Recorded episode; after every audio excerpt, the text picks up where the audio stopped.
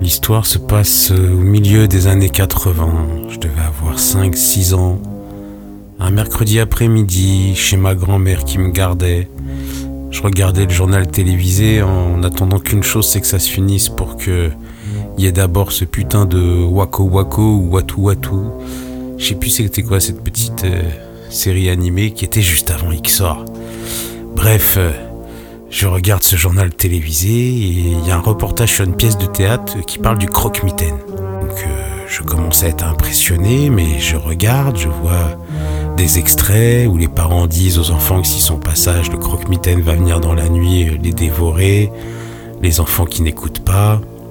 Je me cache les yeux, mais je regarde entre les doigts, t'as vu Et arrive cette fameuse scène où on voit le lit au milieu de la scène avec l'enfant qui dort et d'un seul coup on voit une main de monstre apparaître lentement de derrière le lit comme ça. Et en fait, j'ai été complètement traumatisé par, euh, cette image du haut de mes 5-6 ans.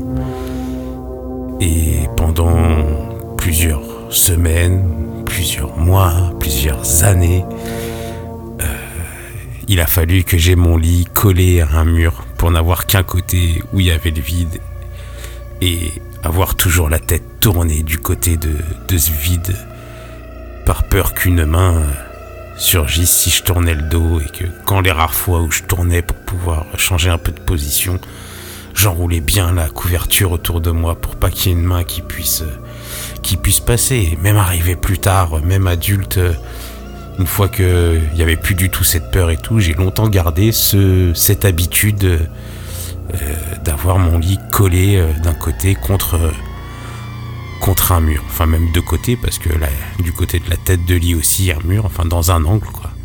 Et donc euh, donc voilà, on peut appeler ça une une phobie qui heureusement est passée depuis, mais je vous assure que ça vous traumatise un gosse.